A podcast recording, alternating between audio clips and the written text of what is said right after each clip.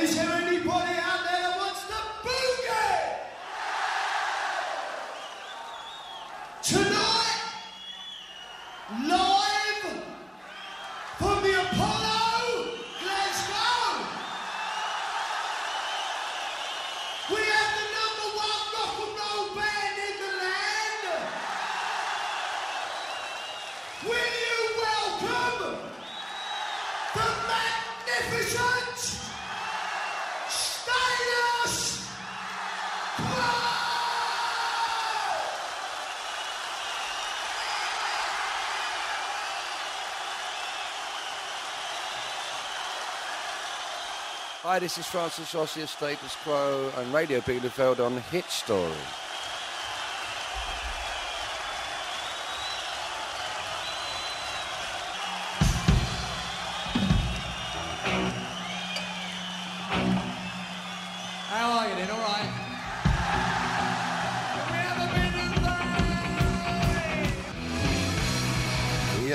Sure, the number one Rock'n'Roll Band in the land 1977, das Live-Album, the one and only Live-Album. Heute gibt es zwei Stunden Status Quo and nothing else but Status Quo. Welcome everybody, herzlich willkommen. Schön, dass ihr alle da seid. Ich habe Francis getroffen, Francis Rossi in Hamburg. Sie kamen von Wetten, das waren dann noch in Leipzig und hatten zwei Tage frei in Hamburg. Grund genug für mich hinzufahren und äh, mich mit ihm zusammenzusetzen an der Alster im Hotel. War sehr schön, der Mann war locker drauf, alles easy. Und ich habe ihm eine Menge Fragen gestellt und äh, ich hoffe, dass wir heute davon viel, viel durchkriegen. Mal sehen, was wir an Fragen schaffen. Sonst machen wir nächste Woche noch eine Sendung. Ist ja auch egal. Man weiß also, die Bielefelder wissen, die Band ist ja schon öfter äh, hier gewesen, hat auch besondere Erinnerungen an die Stadt, muss man auf jeden Fall sagen. Also so die erste Frage an Francis war natürlich, was äh, haben wir zu erwarten, wenn ihr im Oktober wiederkommt, dann nämlich der zweite Teil der Deutschland-Tournee in diesem Jahr. Im Herbst sind sie in Germany unterwegs und kommen Ende Oktober zu uns. Also what do we have to expect when you come to Bielefeld again and can you remember the city? Um, we, uh, we, we have, there were some new songs from the from the new album, and uh, hopefully a, a normal status quo show. I never like to say that it's going to be good, bad, or fantastic, or not fantastic, because that sets up expectations, and I try not to have expectations on anything. I try going to a gig with a zero line, so everything on the gig is a is an up, is a plus. But we have um, fond memories of Bielefeld. It was where we started in Deutschland, and we used to live in and kind of. We would come to Deutschland and, and stay in a hotel in uh, a cheap hotel in Bielefeld, and we would work out of Bielefeld and come back to Bielefeld every night. And we that's where uh, Ulla, Gerd, and Ulla came from. We knew those two people, Gerd, and there was a very handsome man who drove an Alfa Romeo. Damn fool! I would have driven a BMW. And uh, Ulla was a very, very attractive girl, and they were the darlings of Bielefeld, and that's why we had Gerd and Ulla. Oh, sure. Also zum Konzert will er erstmal gar nicht so viel sagen. Man soll nicht so viel erwarten, dann ist alles, was passiert, ist auf jeden Fall schon mal positiv. Ja, und diese Geschichte von Gerd und Ulla, es äh, san, san, sollen also die Darlings von Bielefeld gewesen sein. Anfang der 70er ist das gewesen. Die Band hat in Ostwestfalen gespielt und irgendwer hat denen dieses Lied gegeben und sie fanden das klasse. Sie fanden das klasse, ein attraktives Mädchen und äh, er fuhr nicht mal BMW, sagt yes, BMW, äh, Francis ist äh, bekennender BMW-Fan. Also die Stadt Bielefeld hat einen Platz in der Geschichte der Band mit diesem Song, der da heißt Gerdundula. Das ist die Rückseite von In My Chair aus dem Jahr 1970. Ein einmaliges Erlebnis, Status Quo, Special bei Radio Bielefeld und zu hören übers World Wide Web. Und ich hoffe, es hören ganz, ganz viele Leute zu. An alle, die zuhören, herzlich willkommen. Welcome to the show. Ja, Gerd und Ulla, ein bisschen Bielefelder Geschichte hängt mit dran. Die Band kommt im Herbst wieder auf Tournee. Francis hat gesagt, nicht so viel äh, vorher Erwartungen schüren. Ähm, wenn man die neue CD nimmt, Quid Pro Quo, dann sieht man, da sind sind auch ganz, ganz uralte Sachen drauf. Pictures of Matchstick Man ist da drauf und äh, Ice in the Sun ist da noch drauf, Francis. Ihr spielt diese alten Dinger äh, immer noch. Yeah, those two songs we we decided we'd done Matchstick Men before uh, in probably in the late uh, uh, in the late eighties or early nineties. A band that was from America that was supporting us did it in their encore, and we thought it was a good, really good idea.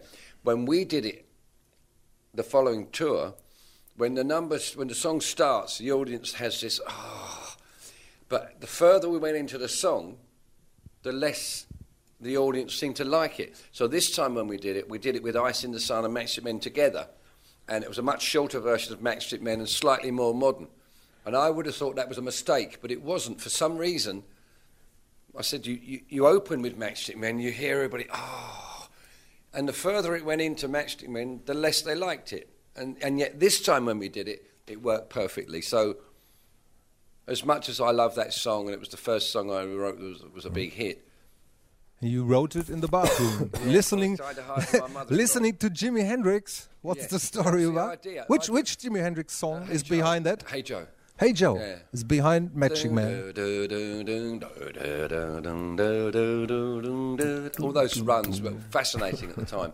You influ- you you personally influenced by Jimi Hendrix as a guitar player? No, not at all. No. No. I thought Jimi Hendrix was at a time I didn't much like. I liked his singles, but I don't like things that are messy. And certain things I would hear of Jimi Hendrix would be really messy. And Andy Fairweather Low from Amen Corner used to go and see him a lot. And he came and we were talking about him one night, and he said he was it was his hero. That he said, but Jimi can be either really, really good or complete chase. There was never, well, it was okay. It's either really fantastic or really horrible. And that's what I used to find. I found it really, it much later in life, I kind of appreciated that he was a good guitar player. And I think us, we have to be careful when uh, heroes of the 60s or 70s have died. If they had lived, they, uh, we, we are terrible, us humans. We go off people. That we don't want them to get old, so therefore, when they do, we're disappointed. And I think if Jimi Hendrix, I think if Marc Bolan and many others had lived, they would have been ringing the bell. They would have been um, become sad, I think, because for some reason, I find it odd that the world has this thing with age. That, um, as I said, Marc Bolan died young. Everyone said it was very, very sad. And yet, if he'd gotten older, people didn't want to know him because he's old. We're born to grow old. If we if we die in between, it's sad. So I don't understand. Anyway, Jimi, I, I copied them. I tried to copy Hey Joe, and I came out with Matchstick Men. So I'm going to take some more Jimi Hendrix things and try and copy them. Das ist eine gute Idee, ja. Man könnte noch ein paar mehr Jimi Hendrix Songs kopieren. Er hat äh, Pictures of Magic Man auf der Toilette geschrieben, weil sein Papa ihn immer genervt hat. Er soll nicht den Papa nerven. Also hat Francis sich aufs Klo gesetzt und hat da ein bisschen rumge rumgefiedelt. Ne? Äh, und er sagt, also Jimi Hendrix konnte große Klasse sein, aber der konnte auch richtig komplett scheiße sein. Also das hat Francis so gesagt. Und ja, er sagt auch, wer weiß, was mit diesen ganzen alten Rockstars heute wäre. Menschen werden alt, logisch. Äh, und möglicherweise wären wir alle enttäuscht über das, was die dann heute machen würden. Aber ja, wer weiß, vielleicht sollte er in der Tat nochmal irgendwie einen anderen äh, Jimi Hendrix-Song kopieren. Status Quo in der Hitstory bei Radio Bielefeld. Gruß nach Berlin zu Sevi. Der ist auch dabei. Wenn ihr dabei seid, schickt doch mal eine Mail rein hier an hitstory.radiobielefeld.de. Würde mich freuen, mal zu hören, wo überall die Quo-Fans heute Abend sitzen. Das hier ist von Quid Pro Quo. Vom Quid Pro Quo. Zwei CDs sind ja drin und äh, das eine ist das Official Live Bootleg. Aufgenommen im letzten Jahr. Das war Pictures of Ice in the Sun sozusagen. Gleich gibt es etwas ganz Besonderes für alle Quo-Fans. Wir haben 1996, als die Band schon mal in Bielefeld gewesen ist, das erste Stück, was die gespielt haben, mitschneiden dürfen. Achte auf den Sound. Das ist super interessant. Radio Bielefeld. Golden Oldies of the 60s.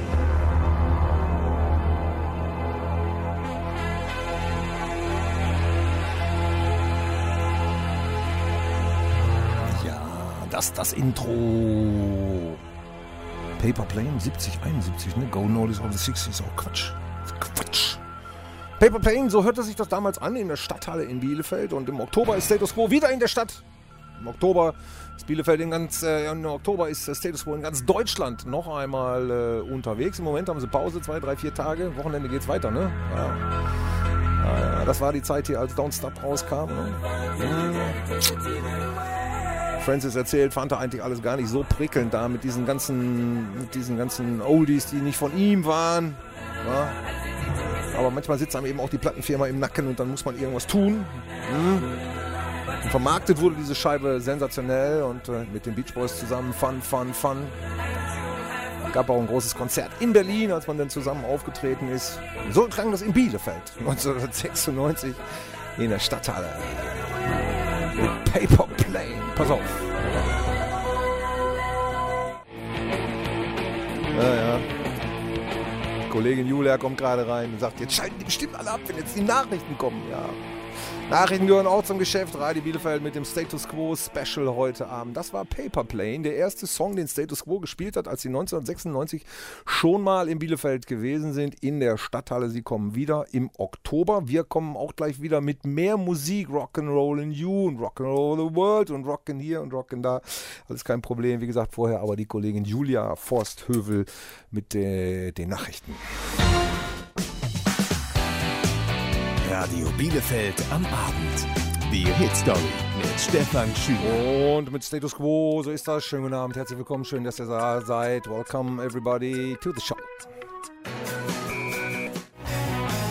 Quid Pro Quo ist ja erfolgreich in die Hitparaden eingestiegen. Auf Platz 13 in Deutschland, unglaublich irgendwie auf Platz 13 in England, auf Platz 10 oder irgendwie sowas. Tolle Geschichte. Wir haben Francis Rossi im äh, Interview. Ich habe ihn in Hamburg getroffen, zwei Stunden lang. Er hat heute frei, vielleicht hört dazu. Hello Francis, if you're listening.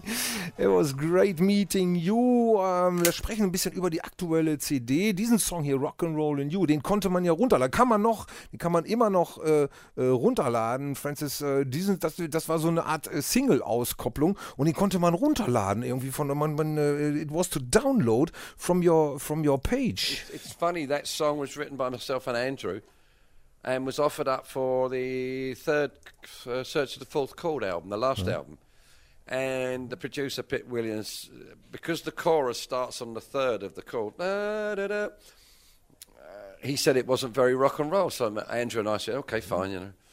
And then uh, time goes by, and I move house. I've been in one house for 35 years, and I moved from, say, there to there in a brand new house. And I had to rebuild the studio. And I built the studio, and we're working in the studio. I started working on these old songs, and that was one of them.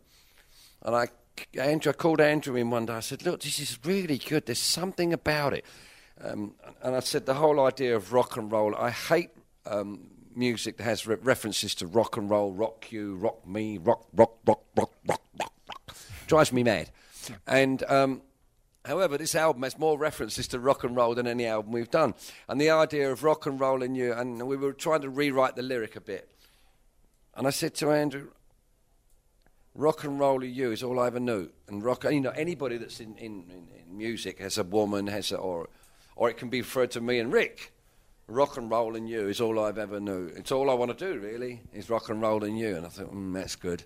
And then Andrew with the no fancy pants, no dinner and dance, or dance, uh, or uh, no Jaguar, no Lardy, hole in shoe, hole in guitar. That's me. And it sort of all fell together, and that's some of the beauty. The beauty of making music is when it falls together like that. And uh, that single went out and got more interest and more than we've seen in 20 years. Don't know why. Probably the timing is right. It's good sound. It's well recorded, and we're all very happy with it. It's in the charts in, in the UK at 10, in Germany at number 13. Uh, so uh, another ch- another chart album uh, for for the Quo. Um, did it take you a long time to, to write the songs? To get the songs no, together? It, it was peculiar because we were talking about doing the album, or the manager suggested to us that we needed to do an album, and I did. I produced seven songs, and Mike Paxman produced the other seven. Mike, I, we like working with, and I think the others trust Mike more than me, and I understand that it's. So I did my seven. So I'd done seven songs ready to go, and then we did the, the following seven in maybe it was February, March, I can't remember. But so we worked on the separate seven songs. But what is two or three things seem to happen on this album. A, I mentioned to the manager, I don't know where to go with the writing. And I said, I wish I was ACDC. You could just do the same thing. They say that about Quo, but ACDC are the same. They just. And he said, but that's what your fans would like you to do. Another paper plane, another Rocky, another whatever you want. And I didn't go in and start trying to write that way, but it took away any barriers. So I just went, that's why there's so many references to rock and roll. And also said to the drummer when he came in the studio, I said, Matthew, Matthew's a very controlled man and a very controlled mood and very controlled drumming. Fantastic mm. drummer. Mm. I said, Matt, we don't want, we don't really need you playing uh, Steely Dan meets Quo, which I'm sure he can do. I said, I just need vibe with a few breaks. And he went in there and he's fantastic drive from Matthew on every track, which again, I must give him all credit for. And I'd said to everybody before that historically, what we would do when making an album, if, if he wrote the song on mm. guitar or piano, say, maybe guitar, he would come, then Rick or I have to do his part and learn his part. and But that's already, a, um, a, it's moved away from the, the original sponsoring thought. So, uh, for argument's sake, any way you like it, Andrews. I said, right, Andrew needs to play the core. Andrew, so Andrew sat and played guitar with a, with a click. So we got the core, and then the rest of the song was built around the, kind of around the original idea. Well, as I said before, we would take away the original idea and wonder why it didn't sound. And that's what happened on every single track. The original idea is at the middle of it, and everything else goes on around it. So on the other seven tracks, John Edwards played a lot of the core. So there are two rhythm guitars as well as mine. Mm-hmm. And and that's the only things I can see make this album different or better or everyone seems to think we've gone back to our roots. It's it's not I find that very difficult. You're an older man, you know if someone says, Can you go and think like you did when you were twenty? No. Hmm. I'm not there anymore. I don't I can try and pretend to think that way, but it's not real. So when I hear people say we've gone back to our roots, I think, show business. so all we did was try writing and it worked. Now, if this carries on being successful as it is, I'm going to try and do that again next time, believe me. Because I like the album. It's great graphics. Hmm. Did the graphics. Beautiful. That was our manager's idea to on the Picasso style. I think that's beautiful. Plus, I, what I really like is I don't have to have a photograph. You know, we're getting older, and even when we're not older, I still go, oh, I'm so fed up looking at photographs. Oh, you're looking good. For 62, it's all Yeah, right. but your optician is, but you need to speak to him. I'm 57 now. so Baby. I'm on your way. Ah, ja, ja, ja. Also die gra- grafischen Arbeiten auf der CD haben wir angesprochen. Diese, diese gezeichneten Männchen, das ist ja wirklich große Klasse. Und Francis, Francis Rossi sagt, äh, ja, das hat er auch klasse gefunden irgendwie. Also ne, so ein Fo Foto von ihm irgendwie so braucht ja keiner von der Band. Die gucken alle so alt aus der Wäsche. Das will doch keiner wirklich sehen. Äh, und er sagt also zu Rock'n'Roll in You, ja, ja, das also der, der, sie hatten den Song schon eher fertig für das letzte Album schon. Und äh, irgendwie äh, ging das nicht so gut und mit dem Rock'n'Roll und da kamen sie irgendwie nicht so recht voran. Und dann aber Andy Baum kam dazu und dann hat es irgendwie doch geklappt, äh, geklappt. Und der Song ist ja sehr beliebt und äh, ist ganz, ganz viel downgeloadet worden und die Band ist glücklich mit dem Ding. Also äh, Francis Rossi sagt, also zwei, drei Dinge sind passiert so beim, beim, äh, bei der Aufnahme, bei der Entstehung dieser CD. Quo Prit, Quid, Quid Pro Quo, äh, die aktuelle CD. Erst wusste man nicht, erst selber er, Francis, wusste also erst so gar nicht, in welche Richtung sollten jetzt die Songs denn gehen. Und, hm, und dann hat er zu seinem Manager gesagt, weißt du was, ich wünsche, ich wäre so wie ACDC, weil die machen auch immer irgendwie dasselbe für ihre Fans, sagen die Leute über Status Quo auch. Aber ACDC, sagt Francis Rossi, die sind ähnlich. Und äh, unser Manager, sagt er, hat dann daraufhin gesagt, ja, dann schreibt doch irgendwie ein neues Paperplane oder schreibt irgendwie ein neues Whatever You Want oder so. Das wollen doch eure Fans. Oh ja, und das hat ihm dann die Richtung gegeben. Und äh, dann hat er zu seinem Drummer Matthew gesagt, er soll mal wieder richtig draufhauen. Ja, und die Richtung war da und dieses ganze Back to the Roots, sagt er, das ist alles irgendwie Quatsch, weil eben, pff, ne, man wird eben älter und da kann man nicht wieder irgendwas machen, wie wenn man 25 ist. Sie haben die Songs im Heute geschrieben, naja, und wenn die Fans das klasse finden, dann soll es so sein und äh, dann wird er das das nächste Mal nochmal wieder ganz genauso, äh, ganz genauso machen. Wir spielen jetzt äh, Rockin' All Over the World, die Hymne von äh, Live Aid, da sprechen wir gleich drüber. 1992 war das hier Live Alive, Quo Rockin' All Over the World. Status Quo in der Hitstory von Radio Bielefeld. Diese Hitstory gibt es jede Woche Donnerstag, könnt ihr hören. Gibt es die geilen Oldies aus den 60ern, aus den 70ern. Man kann sich was wünschen. Und äh, das können also alle Fans, die jetzt draußen uns zuhören und über www, über unser Webradio, die können also gerne nächste Woche wieder einschalten. Dann gibt es äh, schöne Oldies und vielleicht den einen oder anderen Status Quo Musikwunsch. Der, ja, so Sachen, die jetzt schon reinkommen. Deshalb können wir alles heute nicht äh, so wirklich erfüllen. Aber ich gucke mal, dass wir dann nächste Woche da vielleicht den einen oder anderen noch davon schaffen. Ja, 1984, 85 war Live Aid und 84, da war es ja kritisch. Das Ende der Band irgendwie stand so ein bisschen bevor Alkohol, Drogen. Alan Lancaster wollte weg und äh, ja, sie haben trotzdem weitergemacht. Ich habe Francis gefragt, warum habt ihr denn 1985 weitergemacht? War das irgendwie so die Aussicht auf, äh, auf Live Aid? Hatte Bob Geldof da irgendwie was äh, mit zu tun in the band? In, in 1984, the band was uh, disunited. And why did you carry on? Was it, uh, was it a chance uh, to, to, to, to play Live Aid? No. It was nothing to do with that. The reason the band got back together is that someone came to me and said, I must pay for all the albums on the contract. And they said, well, if you do it, and the, the, they, Rick and Alan were going to do Status Quo 2, and the record company said, no, thank you. We will take uh, Francis and Rick. And so I said, okay, I will do it with Rick for two or three albums and see what happens. Had nothing to do with Geldof. Geldof, when Geldof, we saw him in Phonogram, which was our record company in London, and I don't know why we were there. It's very unusual. And we talked about, will you do a gig? Da. We said, no, thanks, Bob. Thank you. Bye bye. And uh, again, we were there maybe two weeks later, and Bob was still in there trying to get interest for people to play Live Aid. And we said, well, I don't really want to do it. I don't know. We weren't, we weren't seeing what was going on on the TV. Plus, I'd heard that stuff since I was in junior school, in primary school, that Africa needs to be fed. And um, so I said, Look, Bob, we're not getting on very well together. We won't sound. We're under rehearsed. And he said, It doesn't matter. Just be there. But he said that to a lot of the older bands to whip up the interest. And I, uh, everybody thought Bob was just doing it for his own ends.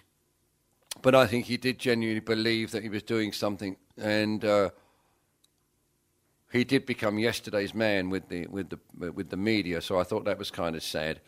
And I found him a bit of an upstart when he was younger. And uh, but he felt for that, and he did it. My thing was, why didn't big business get involved? Why didn't the oil companies get involved? Why, when you watch your TV at night, you see an ad for tell it for petrol? What for? Because you're going to go to that garage, you're going to go to that petrol. I won't put this petrol in my. So I said this to Bob and a few people at the time, and everybody just ignored it. Why didn't we ask?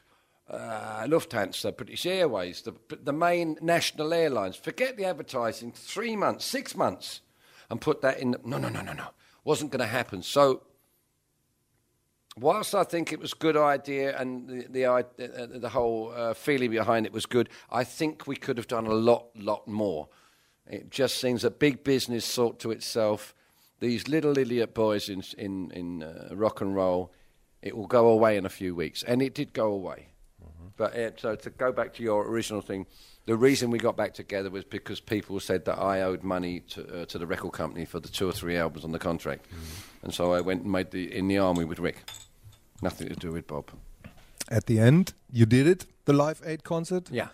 Yeah, you can say it's uh, it was a was a good decision for you I at think it was least. good, to- I think it was a good decision, but only when we saw the cameras. I didn't know I did. It's a gig, and I've always had this problem that people are always talking, always ask us or me. We're doing. We were doing uh, Glastonbury two years ago. This big festival in England. Are you doing something special for Glastonbury? That's something just fell off the table. No, we're not doing anything special for Glastonbury. It's a gig. Each gig is a gig. Each one to me is as important as the last one. I don't care if it's 500 uh, people or 550,000 people. It's just as important. I don't believe in I'm going to be really special tonight because A, I don't know if I'm going to be special tonight, and I'm definitely not going to try and be special because somebody else thinks their festival is very important, or whether it's Rock am Ring is important. Or, I don't go, and that's bullshit to me.